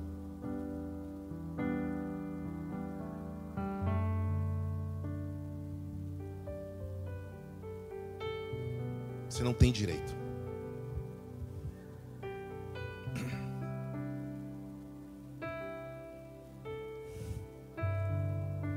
Tabernaculou. Quando ela diz que ele tabernaculou, ela está falando, quando a Bíblia diz que ele tabernaculou, ela está falando que ele está construindo um projeto. Só que agora não é dentro de uma estrutura. Não vamos construir o tabernáculo aqui, botar um véu aqui, dizer que aqui é o Santo dos Santos. Vou colocar todos os ministros ali embaixo tocando. E eu apareço só quando abrir as cortinas. Não. Está falando de uma construção dentro do homem, que Hebreus fala. Ele foi fiel à sua casa e a casa somos nós. Agora a pergunta é: ele está construindo um tabernáculo dentro de você? Nós lemos Hebreus que vai falar sobre a estrutura do reino. Qual a estrutura do reino mais visível? Eu falei no início o serviço. O serviço é a expressão da construção de um tabernáculo. Moisés foi fiel à casa de Deus, como testemunho das coisas que viriam. Jesus foi, é fiel à casa de Deus. Essa casa somos nós não é essa estrutura, não é uma, não é o templo de Salomão lá em São Paulo. Essa casa somos nós, o mais indigno do crente aqui. Essa é a casa de Deus que ele tabernaculou. progressivo, não é uma casa pronta, não é as cadeiras organizadas, é uma construção diária. Todos os dias ele está removendo um móvel de dentro de você e colocando um móvel dele. Todos os dias ele está removendo algo e colocando algo. Todos os dias, todos os dias. Até quando, pastor? Até que cheguemos à estatura do varão perfeito na plenitude dos tempos. Você sempre vai estar num estado de transformação até que ele volte. Você nunca vai estar pronto. Se contente com isso. Você nunca vai estar pronto o teu espírito é salvo, a tua alma está sendo salva. Amanhã de manhã você precisa deixar um pouco daquilo que é teu na cama e colocar aquilo que é de Cristo dentro de você e andar um pouquinho mais avançado na sua fé. Sabe quando você vê que você é transformado, quando você lembra de como você era daqui a 10 anos atrás, quando você entregou a vida para Cristo e pensar assim: não acredito que eu tinha coragem de fazer isso. Sabe quando você vê que você se converteu, quando você lembra o que você fazia e você não consegue nem imaginar? Sabe o que é arrependimento? Eu vou dizer o que é arrependimento de verdade. Arrependimento é você pensar no que você fazia e você ter vergonha de si mesmo. Eu tenho muito cuidado com testemunho, porque tem gente que dá testemunho e se alegra. Você já viu? Não é verdade. É, porque eu cheirava tanto por noite, eu brigava, eu bebia, eu saía, e você vê aquele, você vê aquele sorriso diabólico na pessoa assim, sabe? Mas Jesus me salvou. Isso não é testemunho, isso é alegria da lembrança do passado de algo que ainda não se arrependeu. Ter arrependimento é você, ah, Senhor, será que eu tenho que falar mesmo, Senhor? Fala para salvar outras pessoas, eu vou falar, Senhor, mas isso me dá uma tristeza, Senhor. Pesa no meu coração lembrar quem eu fui, Senhor. Me dói. Porque o Senhor já construiu essa parte do tabernáculo e já removeu essa mobília velha, essa herança de Aldão, essa maldição que estava dentro de mim. Eu não posso imaginar. Por isso que quem se arrependeu de verdade não cai. Porque quando você vai cair naquele erro, você, não, eu não acredito que eu vou comer. Por isso que Pedro fala que, que aquele que se arrependeu volta à prática do mesmo pecado, é como a porca lavada que revolve a sua lama, como o cachorro que come o seu próprio vômito. O que Pedro está dizendo não é que quem que quem se arrependeu e peca de novo é impossível se arrepender. O que ele está dizendo é que quem se arrependeu e volta à mesma prática do pecado, na verdade não se arrependeu teve remorso, teve dor, teve peso, mas arrependimento é você olhar para aquela roupa e dizer: como que eu vesti essa roupa? Como eu mostrava o meu corpo desse jeito? Como que eu usava isso? Como que eu usava essa droga? Como que eu tinha coragem de roubar? Como que eu tinha coragem de mentir desse jeito? Como que eu tinha coragem de ser esse crente religioso? É você ter pavor de lembrar. Sabe essas crises que te dá de arrependimento? É ótimo, irmão, se espinho na carne. Você acorda às vezes, meu Deus, estou com uma. Você acorda às vezes meio depressivo, né? Porque Satanás vem lá te esbofetear quando você quer se orgulhar. É muito bom isso. Aí quando você quer se orgulhar, Satanás vem lá te dar uns tapas na cara. Você quer se orgulhar? Olha aqui, eu vou te lembrar de quem você era. Você olha uma fotografia e diz: Meu Deus do céu, que miséria. É as duas orações. Lembra de Jesus falando a parábola das duas orações? O fariseu: Eu dizimo, eu jejuo, eu dou esmola. Ah, Senhor, olha o que eu faço. E o samaritano: Pobre, pecador que sou. Jesus disse: Essa oração foi aceita. Esse fariseu não. Esse tabernáculo, essa construção, e nessa construção, para encerrar, tem o pátio, tem o átrio tem um átrio, tem um lugar santo e tem um santíssimo lugar. Dentro desse tabernáculo que ele está construindo, existe o lugar de comunhão do, da esfera do corpo, porque Jesus quer ter comunhão com o teu corpo. Jesus não é um fantasma que quer ter comunhão só com o teu espírito e com a tua alma. Ele quer falar com o Ismael homem, ele quer falar com o André homem, ele quer ter diálogo com o teu corpo, ele quer cuidar do teu corpo também. Pessoa que ganha. Olha a tua foto antes de Jesus, olha depois, você está mais bonito. Falando sério mesmo. Você ficou bonito. Você perdeu aquele olhar. Quando o diabo ele vem numa vida, ele deforma o olhar, ele deforma o rosto, ele deforma a natureza do seu corpo. Então, o, o átrio é o lugar de comunhão do corpo, é o lugar onde você tem uma habitação na natureza de Adão, clara para as outras pessoas, onde buscamos Deus por intermédio de outras pessoas, relacionamento coletivo. O lugar santo é o lugar onde tinha a mesa dos pães da preposição e tinha o candelabro. É o lugar do culto. Então Deus constrói o tabernáculo primeiro, o pátio exterior, onde tem a, a, a, bacia, onde você lava as mãos na bacia de bronze, que é o batismo que nós vamos ter aqui em dezembro. É o lugar público de você se lavar, o lugar público de você mergulhar.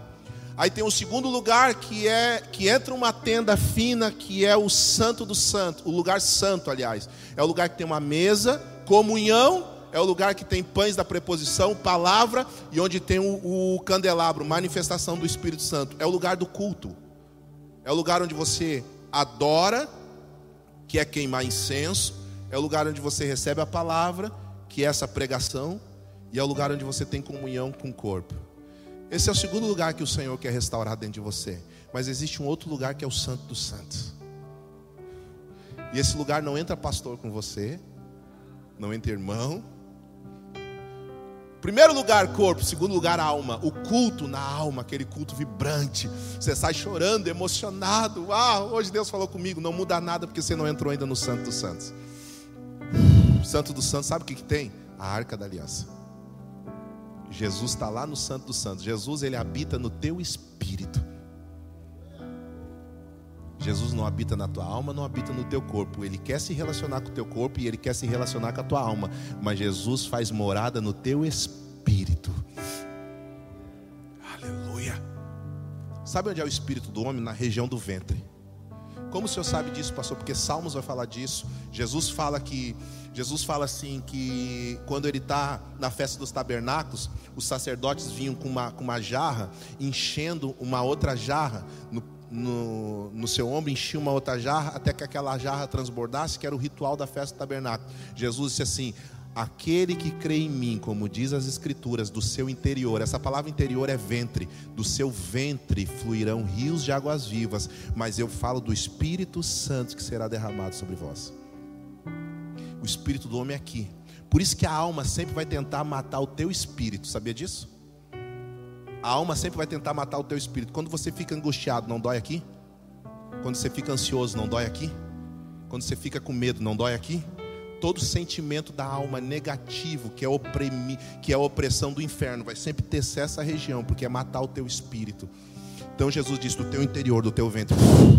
Diante de Deus, irmãos, quando Deus fala no meu espírito, é sempre aqui. Aquela voz assim, uau, salta do meu ventre, do meu interior. E no teu espírito, ele vai te construindo um corpo espiritual, que é mente, ouvidos, olhos. Ele vai construindo dentro de você um corpo espiritual. Então, um local do espírito é aqui, no teu ventre. Ele habita no, no teu espírito.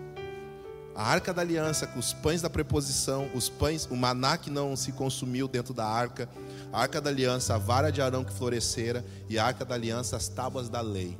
A tampa da arca da aliança com dois querubins com as asas uma na outra, cabeça de homem, corpo de anjo, corpo de homem, cabeça de criança e asa de anjo. A Shekinah descia sobre a arca na tampa do propiciatório quando o sacrifício era derramado. A Shekinah de Deus aparecia para todo mundo. A relação que você tem no espírito revela a presença de Deus para todos. Na alma nós produzimos a presença de Deus. Uma igreja almática, ela produz a presença de Deus através das emoções. Você quer ver? Tem que ter uma palavra que emociona, tem que ter uma canção que emociona, e a gente sai dizendo assim: "Ah, hoje eu não gostei do culto, não senti". Porque na alma a gente produz, a gente reproduz. Aí você prepara assim, hoje eu vou preparar uma palavra assim, ó, e eu vou pegar. Esse dia eu ouvi uma pregação e eu disse assim, amor, eu estou ouvindo essa pessoa pregar 40 minutos e ela ainda não pregou, ela só está liberando palavra de efeito. Ela leu uma palavra e disse: assim, Deus vai fazer hoje, porque Deus vai te pegar, porque Deus isso, e vai fazer, e não sei o quê. Ah, prega, está só reproduzindo a presença, só falando na alma das pessoas. A mesma emoção que você sente ouvindo uma palavra dessa, você sente assistindo um filme de romance. Que o casal sofre o filme inteiro, no final do filme se beijam. E fico feliz para sempre. É a mesma emoção. Aí você diz: Hoje eu me arrepiei no culto. Você se arrepia no final da novela? Você se arrepiou no, no jogo, no futebol? É a expressão da alma. A alma se expressa, não importa o ambiente. O culto reproduzido na alma não é uma presença plena do reino. O corpo quer visão, quer visual, o corpo quer ver o banheiro bonito. Quer ver o altar bonito, ó, as luzes, olha só, minha igreja é bonita. Minha igreja é bonita. Quer ver pessoa bonita. Mas no espírito. É no espírito que tudo acontece. Deus deposita a palavra no teu espírito. Você entende no espírito. Sabe como acontece no espírito? No espírito acontece assim, ó. Se você já viveu essa experiência, você vai, vai entender comigo. No espírito você está lendo a Bíblia, lendo o Evangelho, tá, tá, tá, tá, tá, tá, tá, tá, tá, tá, tá, de repente, parece que numa porção de segundos você entendeu a Bíblia inteira. É assim ou não é? Aí você, uau, entendi a Bíblia inteira. Uau, é isso. Aí você vai querer explicar para outra pessoa, não consegue. Amor, eu entendi o negócio aqui, tá? Explica. É que, sabe, esse evangelho, Jesus está falando isso. É que, por quê? Porque o Espírito ele precisa traduzir para a tua alma aquilo que você pegou. No Espírito você não entende, no Espírito você percebe uma realidade que já pertence a você. Uh! Eu vi o pregador falar uma vez, um profeta falar uma vez, e eu entendo assim também. Jesus não fala, Deus não fala. A voz de Deus não é como a nossa. A voz de Deus, a Bíblia diz que é como voz de muitas, voz de um trovão.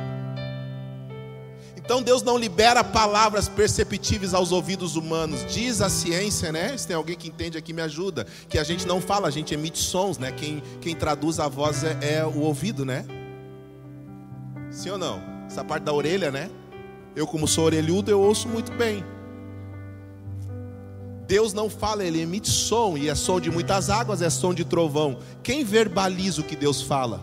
Jesus porque Jesus é o Verbo. Deus disse haja luz, Deus disse haja luz, Jesus é a luz, então Deus disse Jesus. Tudo que Deus fala vem por um canal chamado Jesus. Tudo que Deus fala vem por um canal chamado Jesus. Deus não fala por intermédio de outra pessoa a não ser Jesus. Aleluia! E o Espírito, ele manifesta a revelação daquilo que Jesus fala. Então nós temos o nosso espírito, a nossa alma e o nosso corpo. No Espírito você não recebe uma voz audível, você recebe um som. E esse som é traduzido do teu espírito por Jesus como uma voz. Você recebe o todo no espírito, mas esse todo é transmitido para a tua alma em partes. Por isso que é um processo. Tabernáculo, você está no lugar santo, recebendo no espírito. Quando você sai, você tem que traduzir para a tua alma. Você tem que desconstruir da tua alma uma falsa religião, uma, um falso sentimento. Quando a tua alma está tão apegada ao teu espírito, você sente. O espírito veio à tua alma. Opa, eu sei o que está acontecendo dentro do teu espírito. Agora entenda uma coisa: tem problema sentir a presença de Deus na alma, pastor? Não tem problema. O problema é quando o canal de Deus é só a tua alma.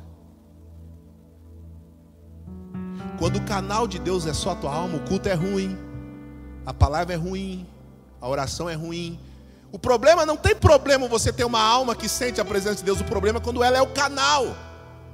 Quando o teu espírito for o canal, aí vai ter dia que você não vai sentir, mas está tudo bem. Que nesse dia eu orei três horas, irmãos. Orei três horas. Sabe o que eu senti? Dor no queixo. A língua ficou seca. Tomei quase três litros d'água. Não senti nada em três horas. Mas não fiquei triste. Porque eu sei que o meu espírito estava em contato com o Espírito de Deus. Eu não preciso sentir para saber que Ele está aqui. Será que o Senhor está aqui, Deus? Não estou sentindo nada. Será que o Senhor está aqui? Não estou sentindo nada. O Senhor está aqui porque a minha fé diz que está aqui. Eu creio que o Senhor está aqui. E sabe de uma coisa, alma? Por que está abatido a minha alma? Eu ainda louvarei o Senhor. Por que está abatido a minha alma? Eu ainda adorarei o Senhor. Porque assim como as costas anseiam pela face das águas, a minha alma anseia por ti.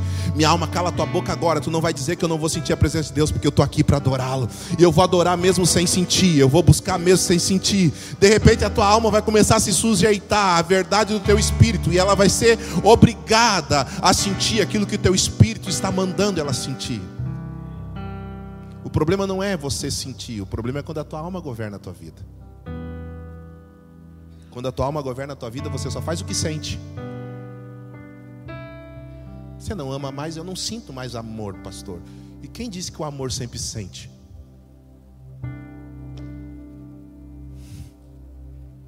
Eu amo minha casa, eu amo minha esposa e amo as nossas filhas com toda a força que eu tenho. Mas o que faz um casamento ser duradouro não é o amor, é a aliança. O que define o amor, o que define a aliança não é o amor, é a aliança que define o amor. Então, tem muito, muitos, tem muitos caminhos que nós percorremos por fé. Tem muitos lugares que nós entramos por fé. O problema é que a gente vive numa geração de mimimi. Sente isso, sente aquilo, sente aquilo, não sente isso, não sente aquilo, não sente aquilo. Mas eu orei por ela. Ela orou por mim. Deus nos deu um para o outro. Nossa vida está debaixo de um propósito eterno.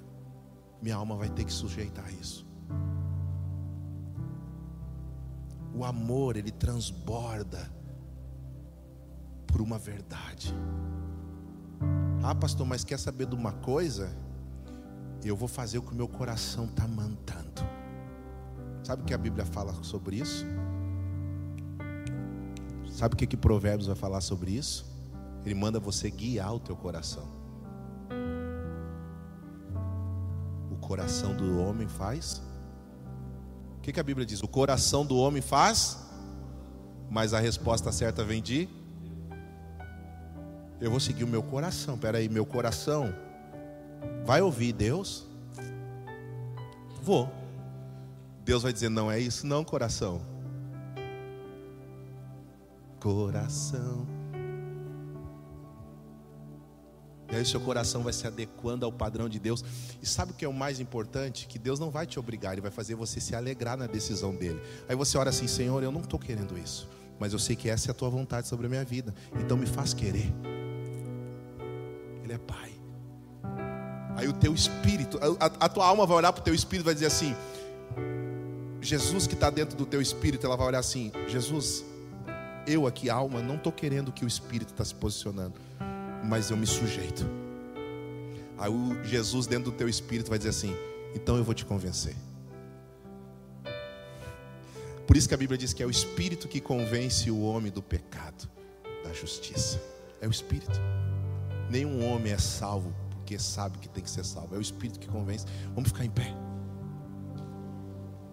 Mas vamos entrar agora nesse lugar. Você pode estar aí no pátio agora. Você pode estar aí no pátio, convicção. Eu vou me batizar, pastor, porque a tua palavra diz, a palavra de Deus diz: quem crê e for batizado será salvo.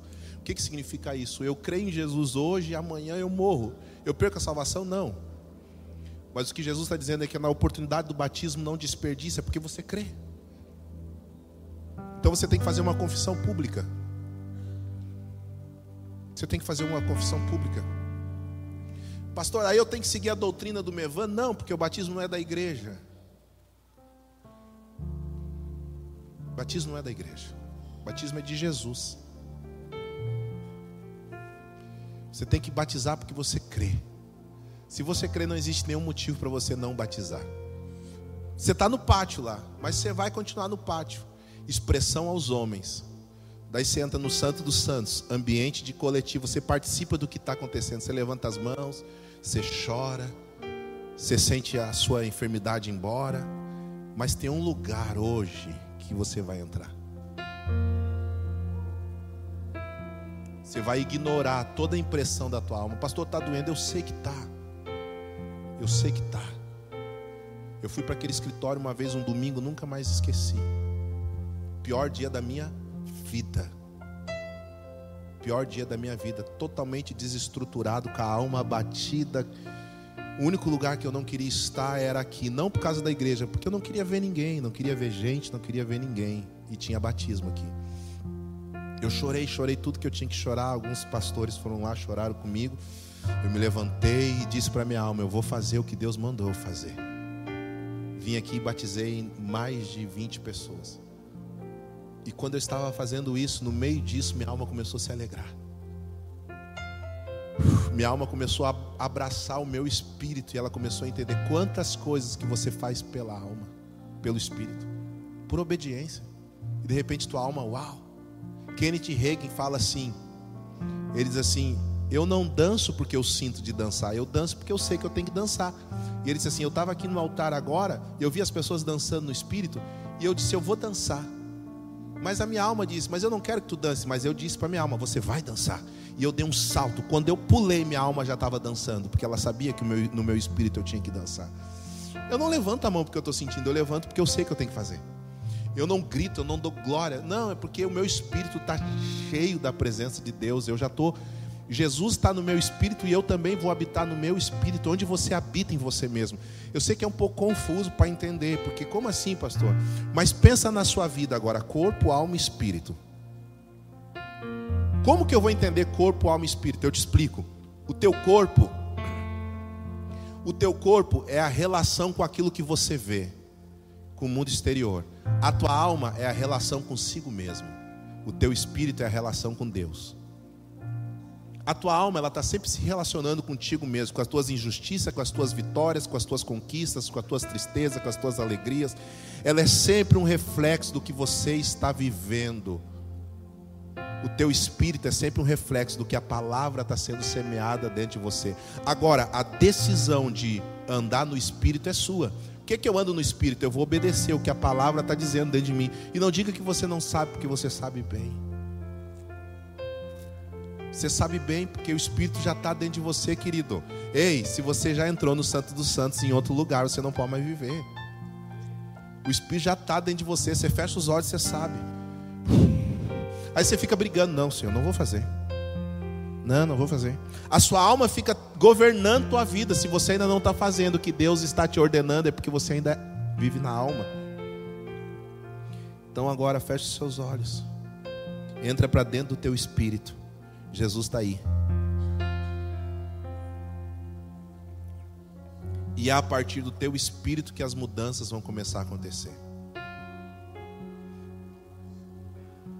É a partir do teu espírito que as mudanças vão começar a acontecer. Hoje eu sou manso, mas eu não era assim. Fica os olhos fechados, vai entender teu espírito aí. Hoje eu sou uma pessoa que pensa antes de falar, mas eu não era assim. Hoje eu sou uma pessoa que não ofendo, mas eu não era assim.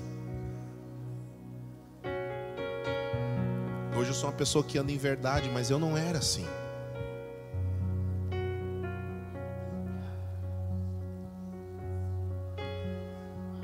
Isso é a partir do meu espírito. Minha alma está querendo sempre me conduzir ao padrão da minha carne. Mas agora a carne está morta e a alma está crucificada, e o que vive é o espírito. Por isso que Paulo fala aos Gálatas: o segredo, a receita é assim: andai no espírito e jamais satisfareis as concupiscências da carne. Pastor, eu não consigo viver esse ciclo do pecado. Anda no espírito agora, anda no... Como é que você anda no espírito? Deixa ele mobiliar, deixa ele moldar. Ora no Espírito. Ele nos deu até uma linguagem. E a linguagem do Espírito é uma oração que a tua mente fica infrutífera, mas o teu espírito ora de fato. De repente a tua alma vai começar a se alegrar. Hoje eu falei um negócio. Eu estava orando lá no, no, meu canto de orar e eu botei uma, um, uma, uma, playlist de um, de um adorador americano. E eu estava lá, de repente aquela adoração começou a me encher, eu comecei a me alegrar tanto, e eu comecei a rir, e eu olhei para aquela playlist e disse o nome dele e disse assim, eu disse errado, porque eu não sei falar inglês, mas eu disse assim, eu não sei o que você está cantando, mas eu sei que o meu pai gosta, porque o meu espírito se alegra com o que você está cantando. Eu não consigo entender uma palavra que você está dizendo, mas eu sei que você está cantando algo que o meu pai se alegra porque o meu espírito se alegra com aquilo.